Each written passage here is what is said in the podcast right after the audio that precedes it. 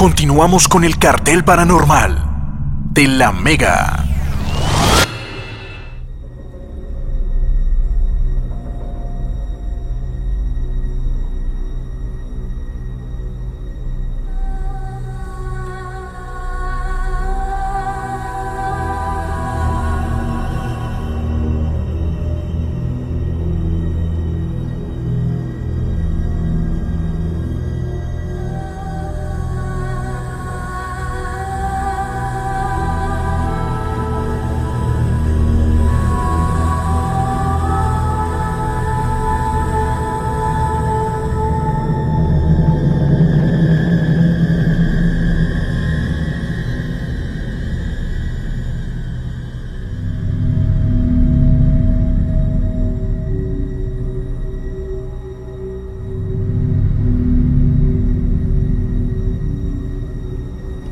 Bienvenidos al cartel paranormal de la Mega, 10 en punto de la noche. Ahora el cartel paranormal inicia a las 9 de la noche y el cartel normal va de 7 a 9 de la noche.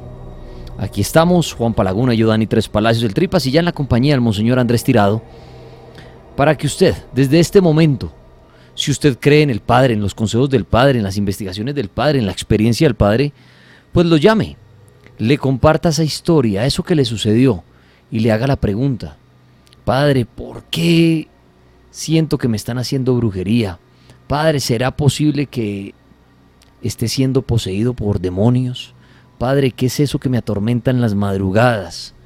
Padre, creo tener la visita de los ángeles. ¿Puede ser esto posible? El Padre también ha investigado mucho tiempo el tema de los sueños. Entonces, a partir de este momento aprovechemos al Monseñor Andrés Tirado para que ustedes llamen le cuenten su experiencia y él les dé una opinión de él. Ya usted decide si tomarla como, como su verdad. Monseñor Andrés, ¿cómo me le va?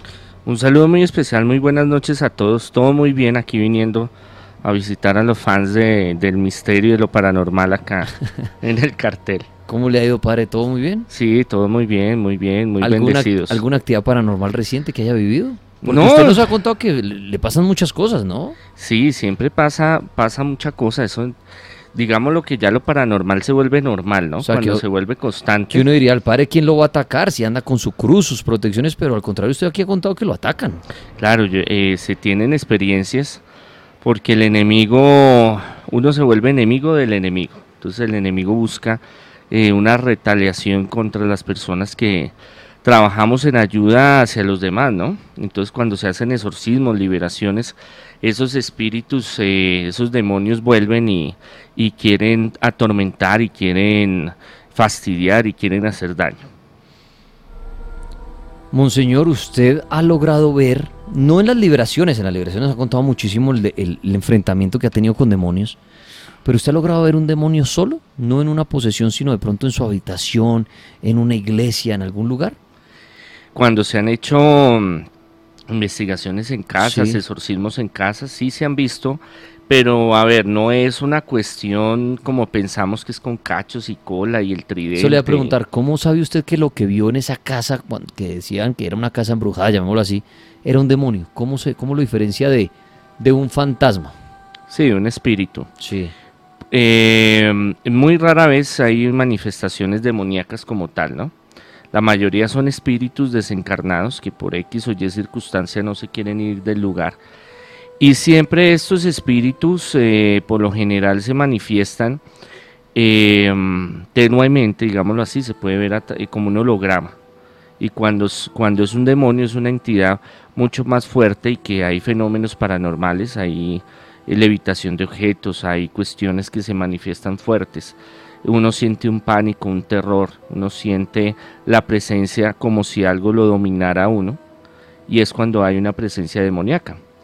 Eh, es más, muchos exorcistas que han ido a hacer exorcismos en casas y lugares han tenido que salir corriendo por la manifestación de estos entes, porque son entes que mm, producen eh, fenómenos portergay muy fuertes. Entonces, eh, esa es la medida, digámoslo, como la forma de uno medir cuando es una entidad, un espíritu desencarnado, un, demonio como tal, un chuki fuerte, como yo le llamo. Sí, y usted por más de que tenga sus protecciones y se dedique a esto, usted lo atacan. Sí, claro, todos somos vulnerables a ese tipo de, de fuerzas. Más, más de pronto las personas religiosas con sus cruces y todo, de pronto son un blanco más para los demonios ya que son como del otro ejército. Eh, sí, eh, cuando uno llega, por ejemplo, a una casa que está poseída o infesta- tiene una infestación, se llama demoníaca, uno eh, se siente de una vez el impacto de las dos fuerzas, de las dos energías, cuando uno llega a un lugar cuando está así poseído o tiene unas fuerzas bien negativas, se siente, digamos, el, el- el cambio. Pero este, este tipo de entidades atacan a, todo el mundo, ¿no? No es una cuestión que solo si es religioso o no es religioso, si va a sacarlos, va a hacerle el exorcismo a la casa o no, eh, porque ellos son territoriales, ¿no? Entonces ellos creen, eh, a veces nosotros creemos eh, que noso- como los animalitos, los animalitos uno dice yo soy el amo del animal y el animal no piensa que uno es el amo, sino que él es el amo de uno y lo cuida es a uno, tiene una psicología muy in- inversa. Y en, en estos eh, espíritus y entidades, entonces ellos son territoriales y dicen esto es mío, usted es el intruso. ¿Por qué un demonio llega a una casa a decir esto es mío? ¿Se sabe? Eh, un demonio como tal tuvieron que hacer un pacto satánico, una, un ritual satánico En ese para, lugar. en ese lugar para abrir la puerta para que ese ente quede ahí. Digámoslo, ellos están en otra dimensión y cuando se ha- hay ese contacto con esa dimensión, lo traen y queda ahí. No es porque el demonio llegó y dijo, "Ah, me voy a meter en esta casa No. de chévere. No. Tiene que ser No. como llamado, como Sí, invitado. cuando es un demonio, cuando es un espíritu desencarnado, un espíritu sí puede estar, digamos que pasó por ahí, le gustó quedarse, que eso a veces pasa, o porque está solitario el sitio, entonces se pegan ahí.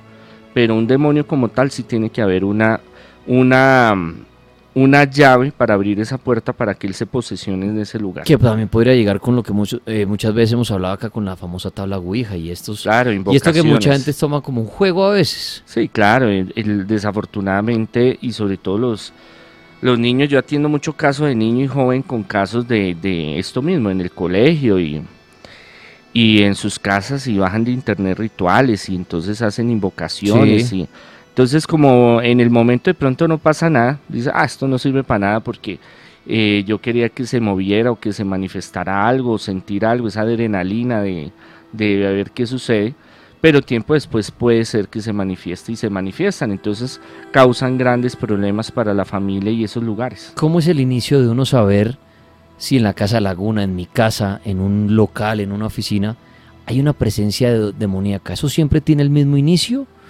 ¿O nunca podemos saber un demonio cómo empezar a decir aquí estoy? Lo que sucede es que cuando hay un espíritus desencarnados, eh, hay cosas incómodas, digámoslo así, que me privan en la noche o que veo o siento energías o me pasa como eh, se me eriza la piel o un corrientazo o por ejemplo objetos que cambian de un lado al otro.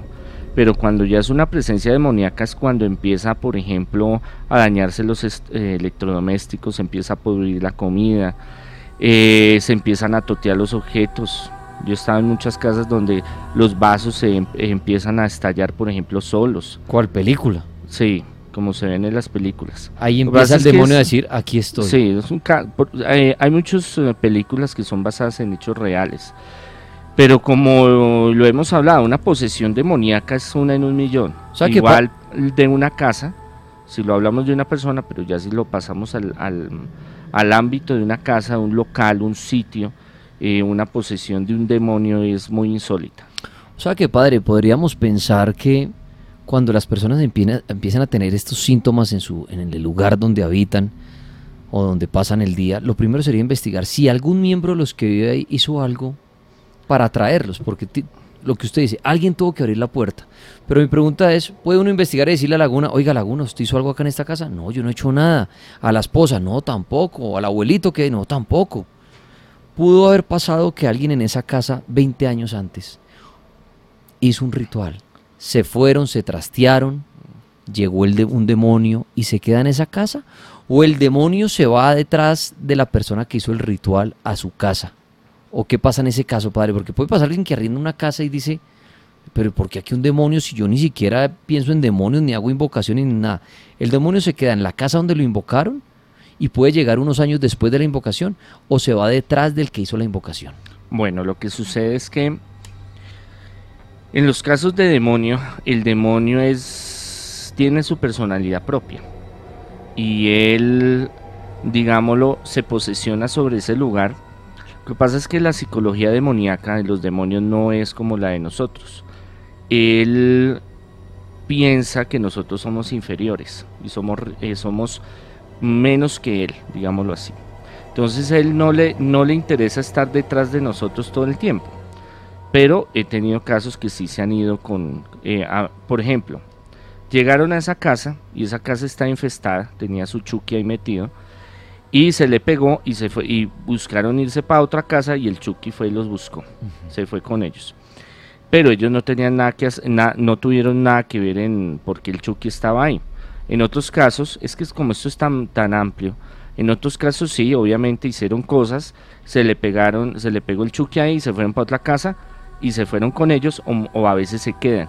O sea, en el caso de lo demoníaco, de los demonios como tal, ellos son, como le digo yo, muy, eh, muy tienen su personalidad, tienen su forma mucho más eh, condensada, digámoslo así, que la que los espíritus.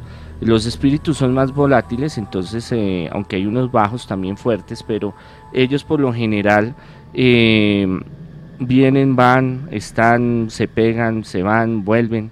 El demonio tiene otras facultades diferentes. Ahora, ¿qué es lo que pasa? Nosotros eh, hay que hacer una investigación paranormal, ¿qué es lo que se hace cuando se llega a una casa? por qué sucede esto, por qué sucede. Entonces se descarta todo, por el método científico, se descarta todo lo que sea psicológico, psiquiátrico, eh, telequinesis y toda esta cuestión, y ahí sí entramos al ámbito de lo que es demoníaco. ¿Qué es lo que pasa? La cultura, nosotros no podemos comparar la cultura europea o gringa con la, eh, cultura centro-sur eh, americana, ¿sí? de Suramérica porque nosotros no guardamos registros, nosotros no guardamos historias. Para nuestra cultura es mejor borrar y decir eso no pasó. Por ejemplo, si sus antepasados hubo alguien que fue terrible y mató y hizo, digámoslo, un ejemplo, eso queda como estigmatizado. Cuando se hacen, bueno, los voy a invitar a una Eucaristía que vamos a hacer este domingo sobre el rompimiento de cadenas genealógicas y ancestrales porque este tema va muy ligado a eso. Entonces nosotros vamos a hacer el árbol genealógico y usted se da cuenta que va ahí, que mi tatarabuelo era loco y mató a mi abuela y eso yo no lo sabía. O sea, hay muchas cosas, pero la cultura europea y americana es muy diferente porque para ellos es importante la historia, los registros. Usted va a mirar el registro catastral de una casa acá y, y los terrenos y la historia y usted no encuentra mayor cosa en Estados Unidos usted encuentra desde los colonos que llegaron ahí y desde el primero hasta el último. Entonces tiene un desarrollo muy, muy, muy diferente de investigación. Entonces aquí en, nuestros países de Sudamérica nos toca es llegar y hacer la investigación y eh, a constatar por qué esa entidad está ahí. Ya lo que es eh, de investigación, lo que se pueda recoger ahora, Aquí eh, no hay, digamos, aquí se omiten muchas cosas. Por ejemplo, usted va a vender una casa, un apartamento, y usted no le va a decir a su al comprador, no, es que tengo un chucky. Obvio. Sí, o es que aquí se mató fulano, por ejemplo. Sí. Eh, hay un caso que yo manejé que está en Internet Discovery sobre un apartamento donde hubo una cantidad de cosas y quedaron cosas ahí. Y cuando se pasaron la gente que yo les ayudé, ellos no sabían nada, ni les contaron nada pero ellos empiezan con los sucesos que empiezan a tener, empiezan a, hacer memoria y a buscar en la gente que tenía relación con ese apartamento y descubrieron una cantidad de cosas muy macabras. Entonces, aquí no hay una cuestión que te diga, no, Daniel, mire, yo te vendo este apartamento, pero es que aquí se mató mi tío y aquí entonces vienen y asustan en la noche, le jalan las patas porque obviamente eso no es atractivo para vender. Mire que lo que estamos hablando, Monseñor, estamos hablando con el Monseñor Andrés Tirado, ya voy a abrir las líneas para que le hagan preguntas. Alguien acá en redes dice, Monseñor, si alguien se quita la vida, pero no en su casa, ¿ese espíritu atormenta en su casa o donde se quitó la vida? Pueden ser las dos. O puede ser de que no, que se vaya a otro, a otro, otra O la dimensión. amplió más, o puede atormentar en todas partes donde normalmente habitaba. Eh, Por lo- ejemplo, oficina, casa. Bueno, digamos eso, oficina, casa y el, y el lugar donde se quita la vida. Es muy posible. Eh, yo he tenido casos así que son sitios múltiples donde lo ven, se manifiesta y la gente dice, mire, yo vi, yo vi a fulano de tal. Y es así, así, así. Ah, no, sí, es que él fue el que, el que se mató, por ejemplo. Ok. O mataron. A veces es que mataron también. Bueno, vamos a abrir la línea para el Monseñor. ¿Qué pregunta le quiere hacer usted al Monseñor Andrés Tirado en esta noche? Aproveche que el Padre le responde de brujería, liberaciones, diablo, Dios, ángeles. Monseñor, hoy le estoy preguntando a los oyentes antes de contar la historia que en qué Dios creen y cómo se lo imaginan. Para usted, ¿usted cómo se imagina a Dios, Padre? Bueno. Porque su creencia es el Dios Padre de Jesús. Claro. ¿Cuál- ¿Cómo se lo imagina? ¿Igual que Jesús? ¿Similar? ¿O cómo se imagina usted ese Dios? Pues Jesús dice, el que me ve a mí, ve al Padre, ¿no? Ok. Entonces, eh, no lo miremos desde la parte física. Nosotros, lo que pasa es que en la parte espiritual eh, no es igual que en la parte física. Entonces nosotros decimos, ¿cómo será tal, tal eh, el ángel, por ejemplo, los ángeles? Ah, no, es que yo veo que pon- le ponen falda, que tiene espada, que tiene... Pero esas son eh, creaciones de la Edad Media. Entonces, eh, en la Sagrada Escritura y en el pueblo judío, no hablan, no, no describen a un Dios físicamente, porque no hay como, no tiene cuerpo físico, pero de un ser inteligente que nos ama, un padre. Cuando Jesús habla y dice Ab, Ab en hebreo es eh, padre, pero él le agrega Abad, que quiere decir papito, o padre de amor, o, o padre cariñoso. Encontramos de que es un ser creador, eh, padre viene de origen, de inicio del universo. Todas esas referencias vienen desde el judaísmo, Jesús las retoma y mm, un ser inteligente, creador que está con nosotros, que nos ama, que tiene un propósito en nuestra vida eh, para buscarlo a Él, crecer espiritualmente y alcanzar las proyecciones que, que se han planeado para ese objetivo, ¿no? Esa es la visión. No le puedes decir es que es gordito, de barba, con el arpa, porque esos, esos son diseños, digámoslo así, que crearon en la Edad Media como para darle un sentido eh, no tan teológico, sino más como fantasioso y para que la gente dijera, ah, bueno, Dios es el que está con barba y el diablo es el de cachos y cola, ah, bueno, eso son así y ya. Pero no, era un pro- una- tiene una profundidad mucho más, más eh, compleja. Muy bien. La Mega, buenas noches. Muy buenas noches, Gracias por llamarnos. ¿Quién habla? Andrés Gómez. Andrés, aquí está el Monseñor que quiere decirle. Eh, una pregunta, monseñor. Lo que pasa es que cuando era pequeño, eh, a mi tía, eh, digamos que ella sufría de epilepsia, ¿sí? En ese caso, mamá siempre como que le trataba de abrir la, la Biblia y le rezaba mucho, pero ella se enojaba y le daban ataques. Una vez, eh, digamos que en esa sucesión, le pasó algo muy raro porque había- se fue la luz y mamá dejó unas velas y comenzó a rezar. Cuando pasó mi tía, se vio como la sombra de ella, como una culebra. ¿Eso tiene algún significado en el sentido de, digamos, los demonios o algo así? Bueno, resulta que mm, en la antigüedad, eh, a veces pensamos que, en la antigüedad no tenían ciencia ni tecnología ni conocimientos. Y los últimos hallazgos arqueológicos muestran de que sí tenían tecnología y tenían una mentalidad muy avanzada. Y ellos sabían describir en la Sagrada Escritura, separan cuando es una enfermedad mental y una enfermedad eh, física, biológica y una posesión. Eh, nosotros, digámoslo así, en mi caso, los que somos exorcistas, muchos llegan con casos de epilepsia porque creen que es eh, posesión. Y muchas veces no es nada de posesión, simplemente es una falla en el cerebro. Ahora, que hay eh, casos que parezcan epilepsia y, y en realidad son posesión, sí los hay. Y yo he manejado casos que son así y han ido donde psiquiatras, juntas médicas, tratamientos y resulta de que no era ningún caso de, epilepsia, sino era ni epilepsia refractaria ni ninguna de las otras, sino que era una cuestión de posesión. Em, algo muy importante que su merced menciona, eh, cuando ella empieza a orar y, ve esta, esta imagen, digámoslo así, de, de la serpiente y entonces se pone más agresiva cuando se ora, un paciente psiquiátrico, un paciente eh, que tenga problemas mentales, un paciente que sufra, digamos, de epilepsia, otro trastorno cerebral, nunca va a reaccionar agresivamente a una oración.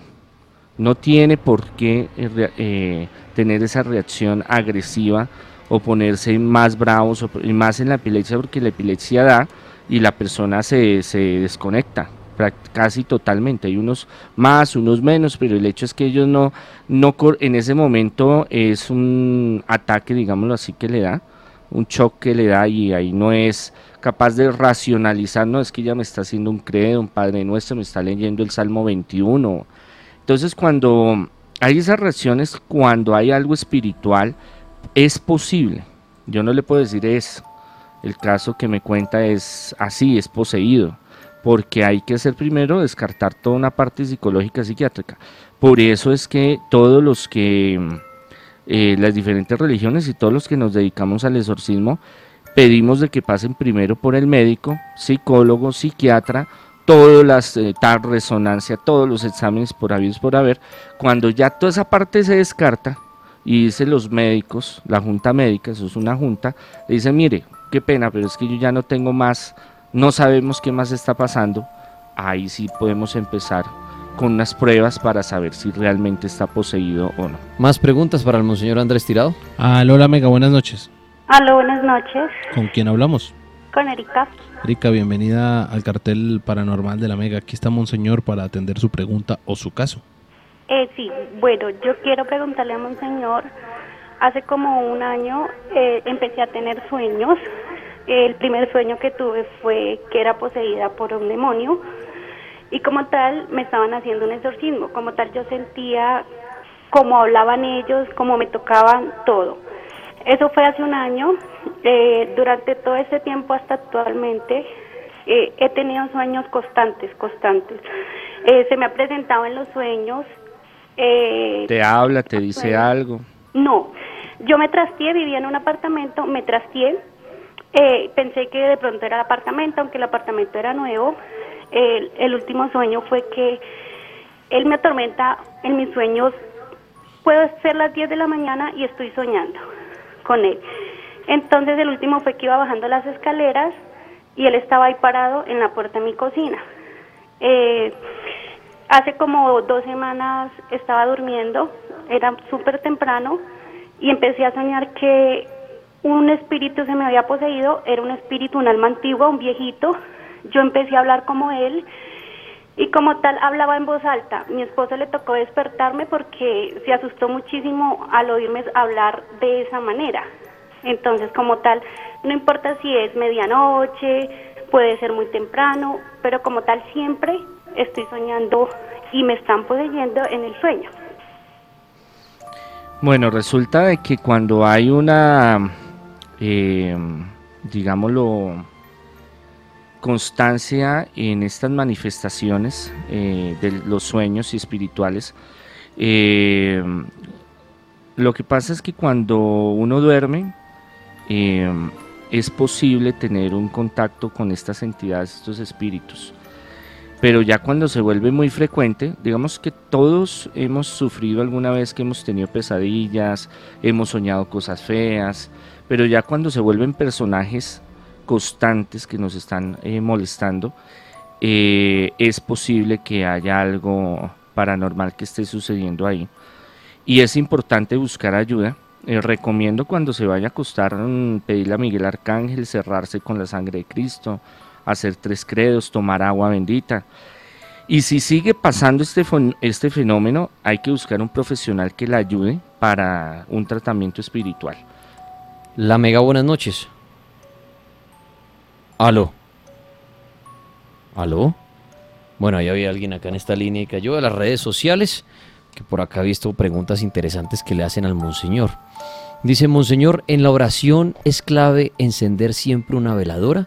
¿Y qué colores recomienda? He oído a los, bueno, dice aquí a los brujitos, recomendar colores.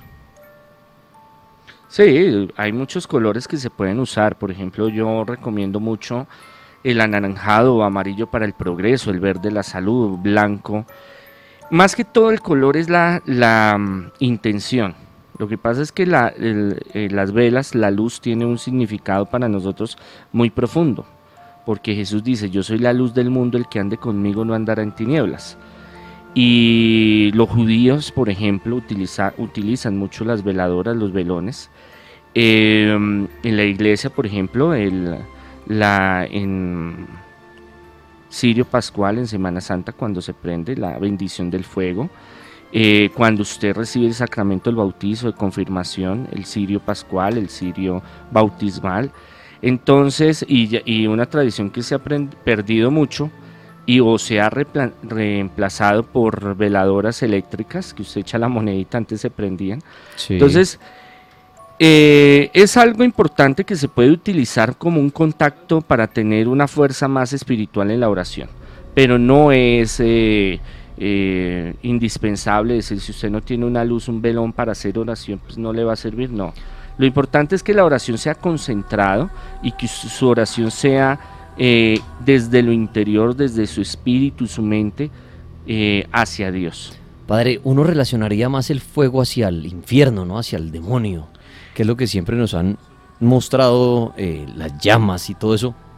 Y ahí ya, que hablaba y hacían la pregunta en redes de las, de las veladoras, pues uno ahí la veladora es fuego.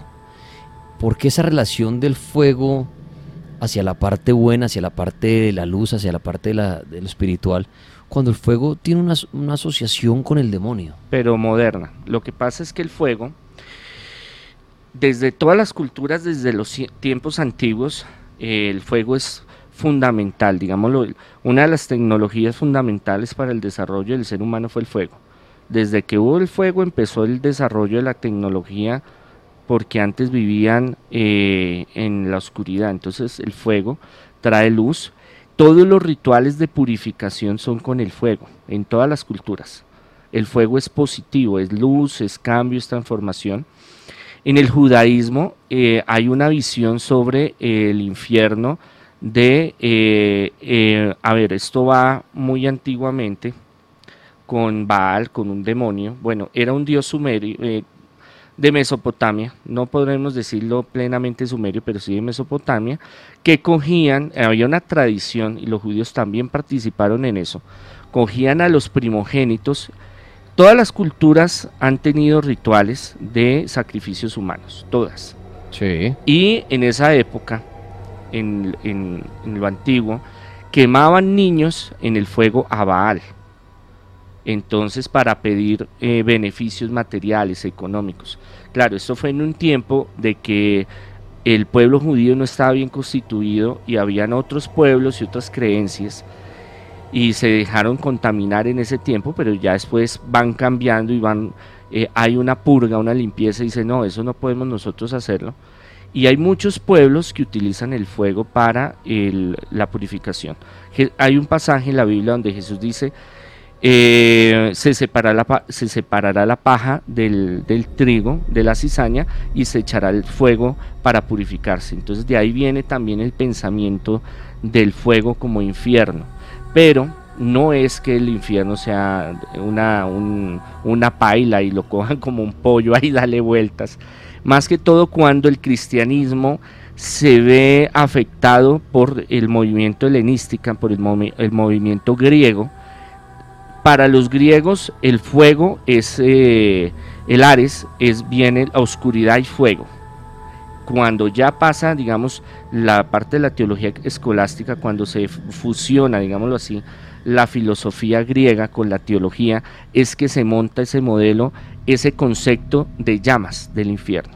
Pero en, en el pueblo judío no es de esa perspectiva, ni como lo narra tampoco Jesús de, ese acontecimiento. Entonces por eso el fuego para nosotros es renovación, el fuego del Espíritu Santo, Pentecostés por ejemplo. Entonces en muchos comunidades, en todos los pueblos el fuego es cambio, purificación, renovación, fuerza, vida. Más preguntas para el monseñor. Ah, Lola Mega, buenas noches. Aló, Sí, ¿con quién hablamos? eh, con Jonathan de aquí de Ibagué. Jonathan, bienvenido al cartel paranormal. ¿Qué caso le quiere comentar a Monseñor Andrés? Bueno, pues, eh, pues es que a mí me han estado pasando unas cosas ya de un tiempo acá desde que me separé de la primera mujer que tuve, que tuve un cuento supremamente duro con ella, me, me metió un niño que no era mío, en fin. De, me separé de ella y pues ya que estaban tocando hoy el tema de lo de las brujas y eso, la persona que no crea en eso, créanme que sí, sí las hay. Las personas que dicen que, que no creen en Dios, yo no soy, digámoslo así, fanático de Dios, que creo mucho en Él y no necesariamente uno tiene que estar pegado a una iglesia o a un sacerdote o a un predicador para creer en Dios. Pero yo creo que si existe el mal, ¿qué, qué, qué puede combatir el mal? Nosotros no creo, un ser mortal, una persona común no creo. Que de pronto sí creo que los curas eh, tienen un poder más allá de un ser humano normal porque su vida es entregada a Cristo, a Dios. Entonces yo digo que creo mucho en ellos, que desgraciadamente es como todas las, las ramas, como la policía, como los bomberos, así como hay policías muy buenos, bomberos muy buenos, hay sacerdotes muy buenos que uno habla con ellos y siente esa paz y esa tranquilidad con ellos. También hay curas que pues llevan sus hábitos, sus cosas y pierden muchas cosas y hacen cosas que no tienen que hacer. ¿Qué pasa? Yo me separé de mi esposa, pues de mi esposa no, de la mujer con la que yo viví. Sí. Conseguí mi, mi esposa actual, que me casé con ella porque la amo y la adoro y pues prácticamente nos tocó como tomar esa medida que no estaba en nuestros planes todavía, pero un sacerdote en el que en el cual creo mucho porque nos ha ayudado muchísimo a liberarnos, que es el padre Freddy de acá Ibagué, nos dijo que si no tomábamos cartas en el asunto, nosotros no íbamos a durar juntos, porque era, Dani, era una cosa tan impresionante que yo podía estar bien con mi esposa, cuando de un momento a otro resultaba una pelea, una pelea de la nada, y por cosas que uno decía, hermano, pero pues, ¿por qué estamos peleando? Y, eran peleas muy fuertes, eran peleas muy fuertes, ya se alzaba la voz, ya como que me quiero ir y yo cogía mi ropa y me quería ir, y una voz en mi cabeza que me decía, váyase, váyase, váyase, váyase, eso no le conviene, y se me venía a la cabeza mi ex mujer. Pues que yo pensaba, yo cuando ya me calmaba, yo decía, hermano, pero ¿por qué se me viene a la mente ella?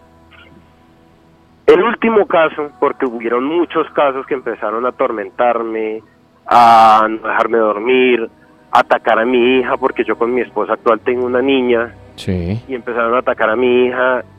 Eh, a mi niña me tocó bautizarla a los 15 días de nacidos porque la molestaban, no me la dejaban dormir, se la querían llevar, veía sombras en mi casa. O sea, era una cosa impresionante.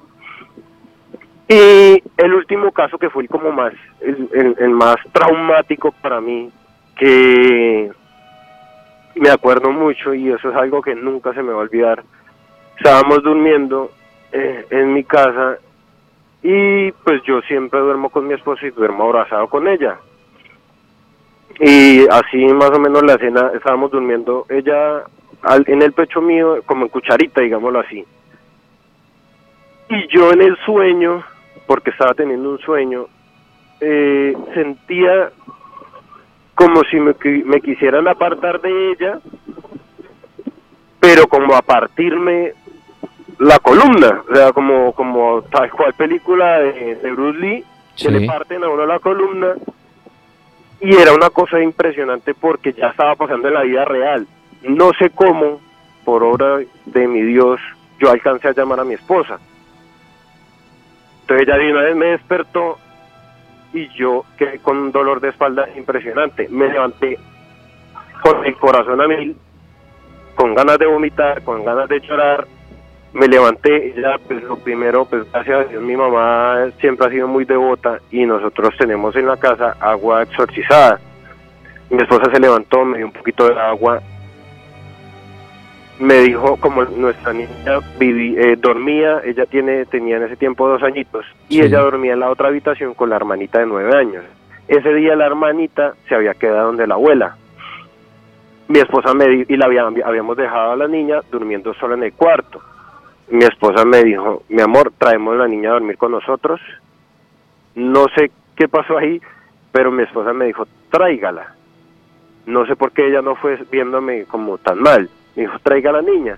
No sé qué se quedó haciendo, pero ya se quedó haciendo algo. Salgo yo de mi habitación y la única luz que estaba prendida era la de mi habitación. Créame que, Daniel, una cosa que yo no, no sé cómo describirla. No sé, un, un instinto animal, un instinto de supervivencia, que yo salí de mi habitación, caminé el pasillo y me quedé parado en la habitación de mi niña y yo sentí como esa como ese instinto de hermano no vaya a entrar. No vaya a entrar que le va a pasar algo me empezaron a temblar las piernas me quedé estático. Sí. Me tocó devolverme a la habitación de mi esposa atacado llorando pero una cosa como si como mejor dicho como si me fueran a matar. Mi esposa se asustó fue por la niña la sacó de la habitación y se acostó a dormir con nosotros ese fue el último evento como fuerte que tuvimos. Después de que fuimos a donde el padre, el padre nos dijo que era lo que estaba sucediendo, nos dijo, tome medidas en el asunto, da la casualidad de que él nos dijo, eh, tome, eh, compren una libra de sal, se exorcizó la sal, pues sal de una tienda, porque pues yo siempre he creído que las personas que manejan supuestamente los hermanos, brujos, todo eso, nunca he creído en eso porque pues siempre he creído que ellos le sacan información a uno para decirle, sí, lo están atormentando, esto y lo otro. Ni modo decir que es una sal que vende el padre para que es que, no, fue una sal comprada en una tienda, la llevamos allá, él la bendijo, nos dijo coloquen en las puntas de del cuarto tarritos con sal, sal exorcizada. Da la casualidad que en la esquina donde nosotros dormimos, donde está ubicada la cama, en esa esquina de la habitación, el agua, eh, la sal cambió de forma y se volvió agua. Y se vuelve agua y agua. Y desde que desde que desde que empezamos a poner eso empezamos a poner eso ya no pasa o sea como que no pasa nada en el cuarto de nosotros, pero sí pasa algo afuera del cuarto, en la sala. ¿Y por qué no hacen lo eh, mismo que hicieron en, y el padre aquí que está que nos dé la opinión? ¿Y por qué no hacen sí, lo, hemos hecho, lo de la sal en toda la casa? Ya, ya, lo, ya lo hemos hecho. Hemos cogido aceite eh, también exorcizado y hemos ungido las puertas, las ventanas. Y créame que se, o sea, se siente una, una, una como algo que quieren ingresar a la, a la casa, al apartamento, pero es una cosa tan fuerte. Cuando nosotros nos casamos... Eh, perdón, pues ¿y el, el padre que les ayuda con todo esto ya estuvo en la casa? No, no, es que lo que pasa es que él es un, un cura que es muy, o sea, él es un eh, un padre que maneja el exorcismo. Por eso, pero no ha visitado la casa de ustedes. No, no, no, no, no ha podido por lo que es que él, mantiene muy supremamente ocupado. todo el mundo lo llama por eso. Las veces que, la vez la vez que fuimos y por eso yo creo tanto en él, nosotros no tuvimos que decirle a él nada. Nosotros pasamos a la unción de manos que él hace y él nos miró y nos dijo siéntense y ya les digo qué, tienen que hacer y qué es lo que está pasando. Nosotros nos sentamos y pues él le dijo al oído a uno de los de las personas que le ayuda todo lo que nos dije lo, lo que nos tenía que decir la persona se sentó con nosotros y nos dijo bueno lo que lo que nos dice el padre es que alguno de ustedes dos en algún momento de su vida fue centros espiritistas. Y pues nosotros dos nos miramos con mi esposa y pues mi esposa me miró y yo le dije, sí, ella fue en algún momento a un centro espiritista y bueno, pues fue allá.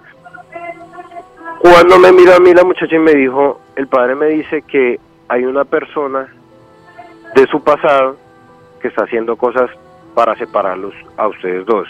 Si ustedes no se liberan, no, no toman la decisión de organizar su vida, de no seguir viviendo en unión libre, de organizar su, su hogar, de casarse, de vivir, digámoslo, más cerca de Dios, ustedes no duran dos, tres meses. Y ahí es donde usted asocia a su exmujer. Pues es como muy extraño que yo en mi trabajo eh, puedo estar, digámoslo así, en el baño bañándome, eh, puedo estar jugando fútbol y de un momento a, la- a otro se me viene a la cabeza ella o se me venía a la cabeza ella y yo decía, pero ¿por qué si yo, o sea, yo a ella ya no la quiero, no la quiero, no la extraño, no, o sea, porque viví mu- muy mal con ella. Entonces decía yo, pero ¿por qué pasa eso? El padre no nos quiso decir quién era. Él dijo, yo no les voy a decir a ustedes quién es porque no es la necesidad de que ustedes sepan quién es. Ustedes lo único que tienen que hacer es acercarse a Dios, eh, tratar de liberarse y esperar que, que esa persona, las cosas de Dios, mi Diosito sabrá si le, Y- le devuelve eso. Y ya terminando esta historia, le gustaría preguntar algo al padre después de todo esto que nos ha contado y por todo lo que ha pasado y pues con la ayuda del padre allá en su ciudad. ¿Le gustaría preguntar algo aquí al monseñor Andrés?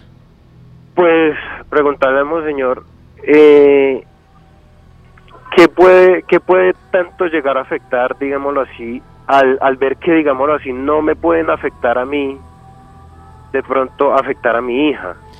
Esa es una pregunta así muy buena y muy común, padre, en el tema de las brujerías, en el tema de las peleas con parejas que de pronto terminan haciendo daño por medio de rituales.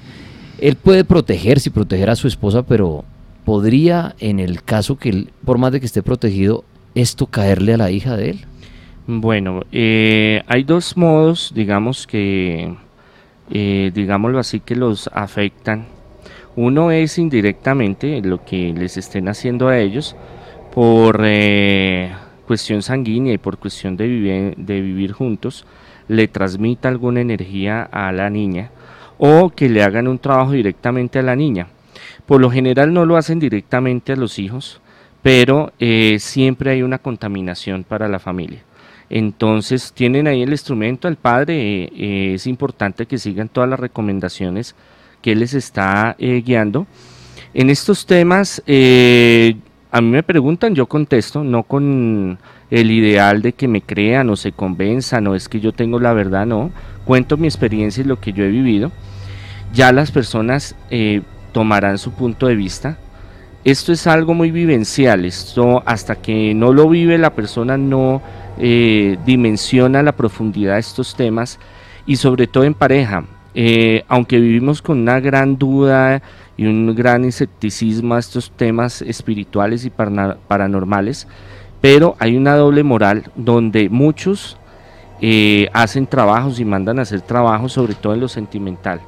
Eh, se obsesionan, digámoslo, por mm, una persona X, oye, hombre o mujer, y mm, van donde una persona, un brujo, una bruja o alguna cosa similar, que les ofrecen el cielo y la tierra y están tan cegados, eh, si no es mío, que no sea de nadie, y entonces eh, si no regresa a mí, entonces que se destruya, bueno, es, es complejo. Entonces uno dice, se mezcla entre los que no creen y los que creen totalmente en estas cosas desde todos los niveles. Yo no le puedo decir es que son los más pobres o es que son los más ignorantes, son los que no, no pasaron ni primaria, ¿no? Hay gente, yo conozco gente eh, graduada en universidades muy importantes, eh, PhD, magíster en el exterior, que han caído en esa serie de cosas. La Mega, buenas noches. Buenas noches. Gracias, bienvenido al cartel paranormal. ¿Qué quisiera comentarle al monseñor? Gracias. Eh, La verdad son varias inquietudes, pero voy a tratar de, de hacer solamente dos preguntas. ¿Por qué las personas tan creyentes, los sacerdotes y las personas de alta jerarquía en las iglesias, creen en, en, un Dios superior, en un Dios supremo, en un todopoderoso, pero también creen en demonios y creen en, en, maldades. ¿No será que es el principio comercial a lo largo de la historia? Cuando uno crea un servicio, un bien o un producto, tiene que crear una necesidad, porque no tendría sentido comercial si no hay una necesidad para uno crear un producto, un bien o un servicio. Y lo otro, como hablar algo sobre la diferencia y, y como la parte antagónica de la creencia. O sea, si uno va de un brujo, un hechicero, un estafador, pues él le dice, vea, usted tiene tal cosa, entonces hay que hacerle un rito. Y él se inventó lo que uno tiene o se lo hace creer y ese rito vale plata y es el negocio de él. Igual una iglesia o cualquier religión, por decir cualquier caso la católica, entonces se inventó los sacramentos o o los mandamientos de la iglesia, pero entonces para usted cumplir o obtener ese, ese, ese mandamiento tiene que someterse a un rito, un rito de bautizo, un rito de, de confirmación y eso también lo cobran. Entonces igual es un rito que se inventó un antagonista y hay que pagarle y la iglesia también se inventó una serie de rituales y también lo cobran porque para no cumplir con esos o para hacerse esos ritos también tienen un precio. O sea, es igual el mismo tema. Muchas gracias. Buena la pregunta, Monseñor, que exacto, por qué creer en la maldad, en los demonios, si de pronto esto fue una creación de la iglesia. Y entiendo lo que él dice, como para meterle miedo a la gente y decir, ah, bueno, tienen que venir a donde nosotros y no se los lleva al coco. A ver, lo que pasa es que también eh, hay un malentendido, digámoslo así, o se ha trastornado la visión que en realidad se dio desde el principio y cada uno lo adapta según sus necesidades y obviamente yo no le puedo decir, eh, yo no puedo hablar de todos los exorcistas si lo hacen curas, sacerdotes exorcistas, si lo hacen bien o lo hacen mal o por qué lo hacen. Pero ya crear una necesidad para un producto es una cuestión de que no es solo del subconsciente ni es solo de una sugestión, porque yo tengo casos donde yo eh, le digo a la persona, bueno, consíguese un agua bendita en cualquier iglesia y, y dele a su hijo, por ejemplo. Sí. Gente de Estados Unidos, de Europa, de muchas partes que me, me, escriben, me llaman, de Australia. Y van y le dan y el tipo empieza a vomitar, se empieza a revolcar. Entonces, no es tan, muchas veces en estos temas paranormales, no es solo la creencia. Claro está, eh, la iglesia habla y Jesús eh, es uno de los exorcistas más grandes y él dice, mire, está la fuerza del bien, está la fuerza del mal, usted decide cuál en cuál quiere estar. Ahora, eh, sobre los ritos y sobre mm, el tener que pagar por ellos, es una cuestión que está en todas las religiones en todas las espiritualidades donde cada persona tiene que colaborar a un sistema de una organización religiosa estructurada. ¿Por qué? Porque gastan tiempo, porque gastan servicios, porque gastan eh, elementos, porque también eh, son, eh, es una forma de ser parte de una organización. Entonces usted va con los hinduistas, usted va con los budistas, va con todos ellos y todo el mundo colabora. No se habla tanto de que tengo que pagar, sino yo recibo un beneficio, yo también aporto. Es como esa temática que se ha manejado. Claro, en la Edad Media hubo un gran problema con las indulgencias, que ya fue una cuestión muy descarada de la iglesia de yo le voy a vender el cielo a usted, entonces usted puede ir a matar, robar y entonces usted me paga y yo lo perdono, entonces como yo lo que yo desate en la tierra se queda desatado en el cielo, entonces esta es su indulgencia, pero eso ya es otro tema muy aparte. Eh, de corrupción y, el ser humano tiene esa tendencia en todos los estamentos entonces no le puedo yo decir es que todos los sacerdotes son violadores, todos los sacerdotes son estafadores, todos los sacerdotes son malos. O decir es que todos los pastores de las iglesias evangélicas, o decir todos los rabinos judíos son malos. El ser humano tiene esas tendencias y el ser humano es bueno hasta cuando quiere. Y ahí es donde se, él tendrá que darle cuenta, cada ministro, cada persona tendrá que darle cuenta a Dios sobre eso. Ya en el caso de los brujitos estafadores o de los brujos, cuando muchos van a consultarlos, obviamente la tendencia de ellos es eh, ven un negocio. ¿Cuál es ese negocio? Que eh, tenga o no tenga, yo necesito eh, que usted se me convierta en mi vaquita y ordeñarlo.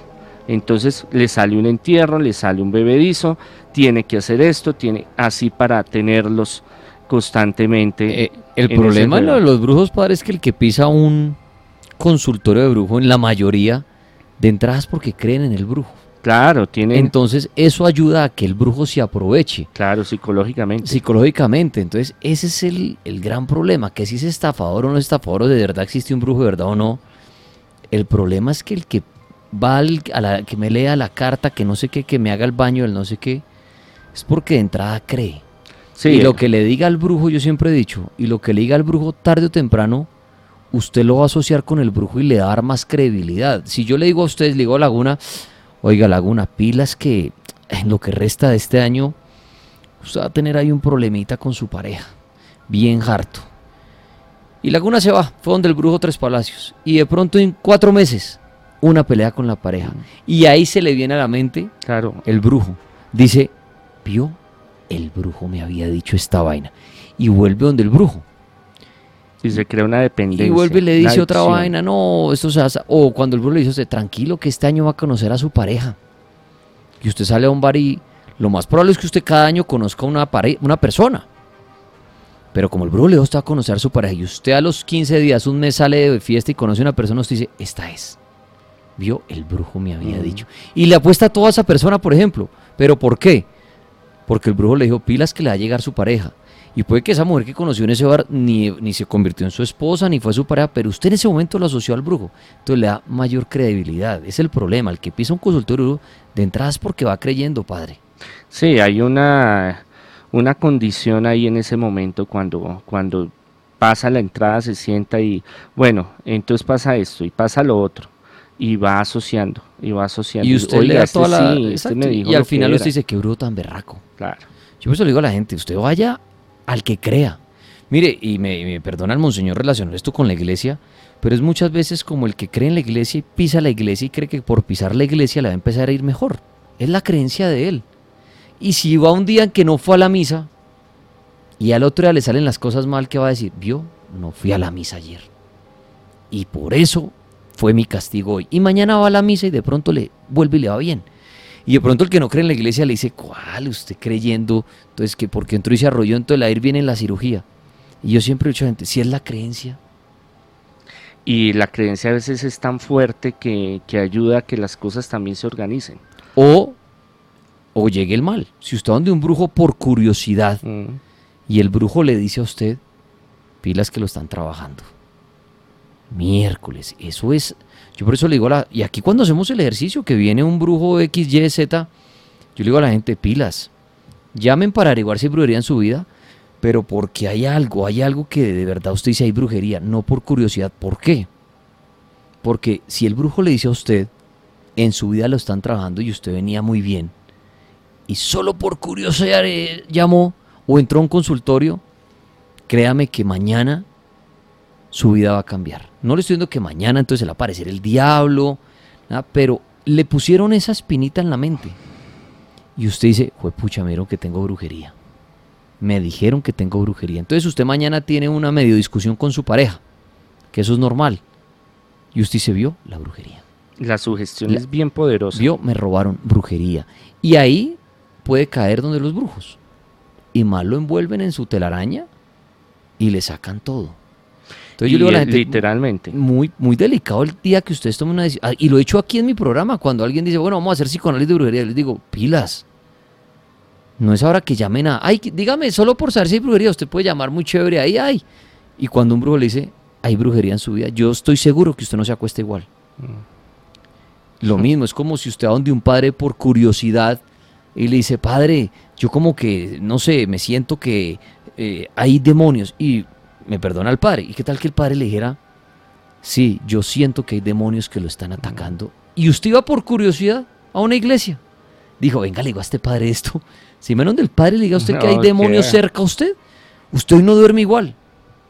Crea o no crea en el padre, ni en la iglesia, ni en la cruz, ni en nada. Pero si un padre le dice, Danielito, pilas que a usted lo están visitando demonios. Claro.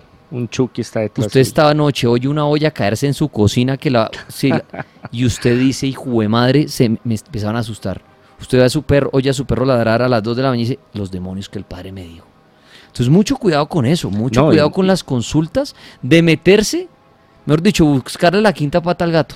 Mm. en lo paranormal. No, muchos llegan, salen aburridos de mi oficina porque yo no soy muy de pocas palabras y como no les digo que es que le están haciendo brujería y que tienen el chucky metido, salen todos aburridos, ¿cómo así? Si es que yo me llegan diciendo, es que es- él está poseído, mi marido está poseído, mi hijo está poseído y muchas veces no, no lo es. Y he tenido muchos testimonios que han perdido casas, 30, 50, 100, 200 millones eh, de a poquitos, porque eso los van desangrando de, de a poquitos. Y qué tristeza, eh, familias enteras perdieron eh, sus posesiones, casas. Yo he tenido varios que han perdido casas por tenérselas que ir a llevar al- a estas personas. Últimas preguntas para el monseñor a esta hora. Lola Mega. Hola, la amiga, ¿cómo están? Habla Carolina, ¿cómo le ha ido? Muy bien, Carolina. Bienvenida al cartel paranormal de la Mega. ¿Qué pregunta y qué caso tiene para Monseñor? Bueno, mi caso es, que lo que pasa, no sé qué significará la ma- mariposa negra posada en una cocina. Es que lo que pasa es que mi mamá se levantó una vez a las 3 de la mañana bueno, a hacer el almuerzo y ella miró una mariposa negra. Entonces, al llegar de trabajar, ella me preguntó qué significaba la mariposa negra y pues usualmente las asocian con la muerte.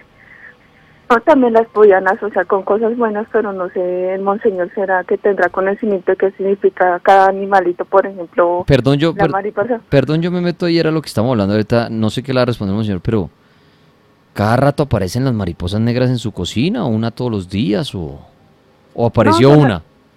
Apareció una sola vez Bueno, y lo que llegó... Mire lo que yo decía ahorita. Y me perdona el padre por interrumpirlo, ya oiré la explicación de él. No, tranquilo. ¿Sí ve cómo las personas se psicosean de una vez? Y qué buena su llamada. Es el mejor ejemplo. Que vio una mariposa negra en la cocina y ya lo relacionó a lo paranormal. Mire, mire cómo es. ¿Sí me entiende? O sea, es- ahora, y yo le voy a decir algo. Y mire la mente cómo es tan poderosa que puede que a usted algo, ojalá no pase esto que voy a decir, a usted mañana le pasa algo malo. O fallece alguien en el transcurso de la semana que usted conocía. Usted va a decir, usted va a decir que fue la mariposa, ¿sí o no? Claro. Y la próxima vez que se aparezca una mariposa, ¿qué? Ahora, Ay, para mí es un animal común y corriente que puede llegar a una cocina. A uno, a una- al apartamento, uno se le puede meter una mariposa, una araña. Eh, la última vez que fuimos, ¿se acuerda? Un show con Laguna en Ibagué, Sí. en la camioneta, un grillo. un grillo, se me paró en el limpiabrisas y nos acompañó uf, a buena parte del viaje hasta que paramos a comer algo y lo bajé por el clima porque si llega a Bogotá el grillo se muere. Pero mire esta buena llamada. Este es un buen ejemplo de lo que hablaba ahorita con el padre. Hay personas que por un, solo animalito, Laguna, como una mariposa negra, ya creen que es algo. Sí. Aquí cada rato en RCN, ¿no? Que tiene una terraza y, se- y una parte abierta, puede salir uno y ver una mariposa pegada a la pared. ¿Sí o no?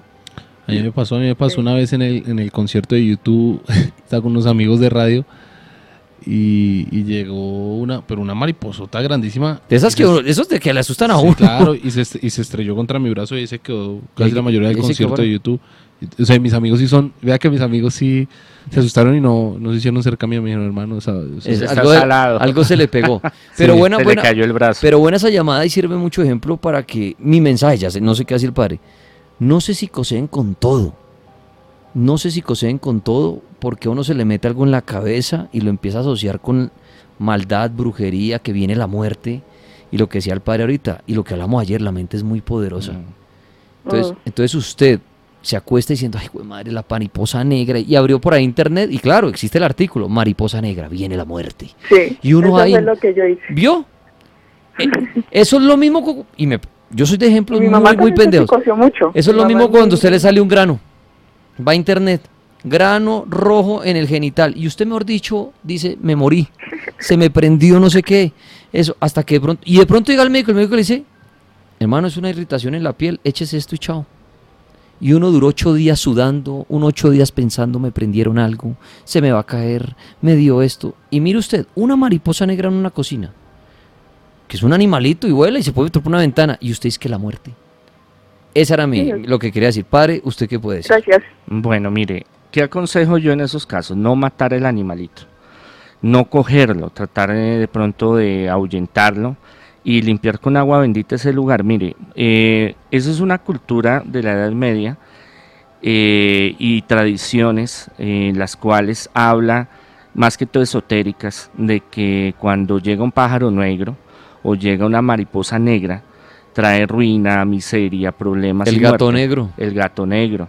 Pero en principio, como dice el Génesis, Dios todo lo creó para, para bien del ser humano. Entonces, eh, y Dios es más poderoso que cualquier cosa negativa. Eh, es muy importante lo que dice Daniel, no sugestionarnos, porque la mente es muy, muy poderosa. Y, pero sí, yo he tenido casos donde hay varias circunstancias que se unen y uno puede decir si hay alguna fuerza negativa en ese lugar, porque cada ocho días se pega esa mariposa negra en la entrada de la puerta, por ejemplo. Pero son cosas muy insólitas.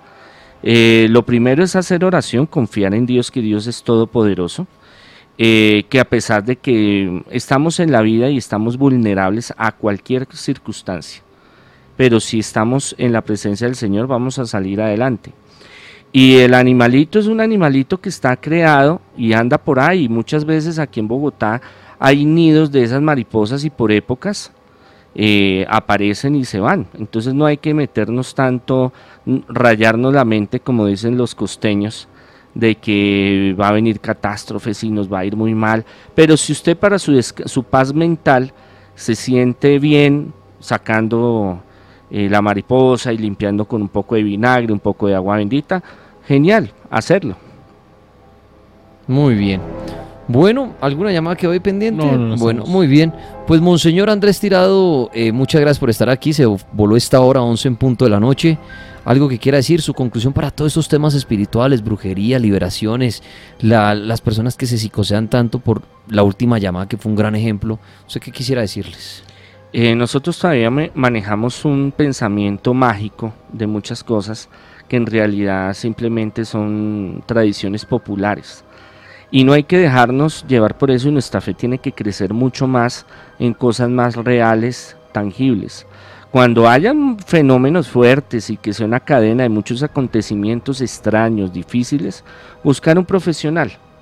Pero mientras tanto, y un profesional profesional, no el que le diga, es que mire, conozco a fulano y es que ese es, y, y quién es, "Mm, no sé, pero camine mi hija que eso allá es efectivo. Buscar un profesional y, segundo, confiar mucho en el poder de Dios. El poder de nosotros mismos y el poder de Dios logra muchísimas cosas que así el mismo demonio se manifieste, así le hagan brujería a mi pareja o a mí o a mis hijos, a mis familiares. Si creemos en- en superar esas dificultades, si creemos en Dios, vamos a salir adelante. Cuando la cosa ya se pone color de hormiga, se pone, hay muchas cosas que ya no tienen explicación racional. Ahí sí debemos de buscar a alguien que nos ayude. Pero muy importante, eh, no dejarnos sugestionar. Pedirle al Espíritu Santo que limpie nuestra mente y pedirle a Dios la fortaleza para seguir adelante. Monseñor Andrés Tirado, ¿dónde lo pueden ubicar usted? En las tardes pueden llamar al 600-3445, sanación, liberación, consejería espiritual, restauración de hogares, ayuda a los hijos, em, prosperidad.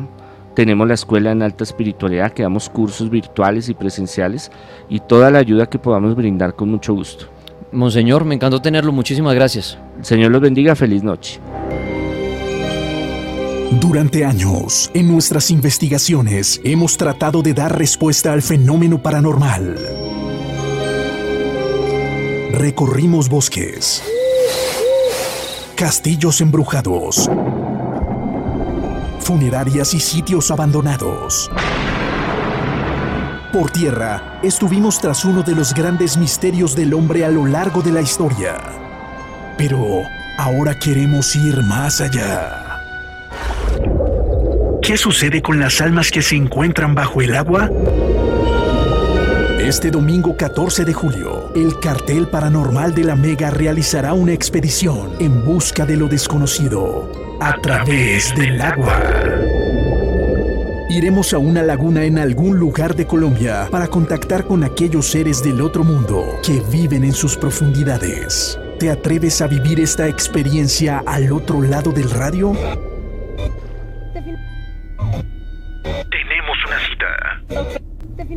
Domingo 14 de julio, 7 de la noche. El cartel paranormal. En las profundidades. Prohibido para menores de edad.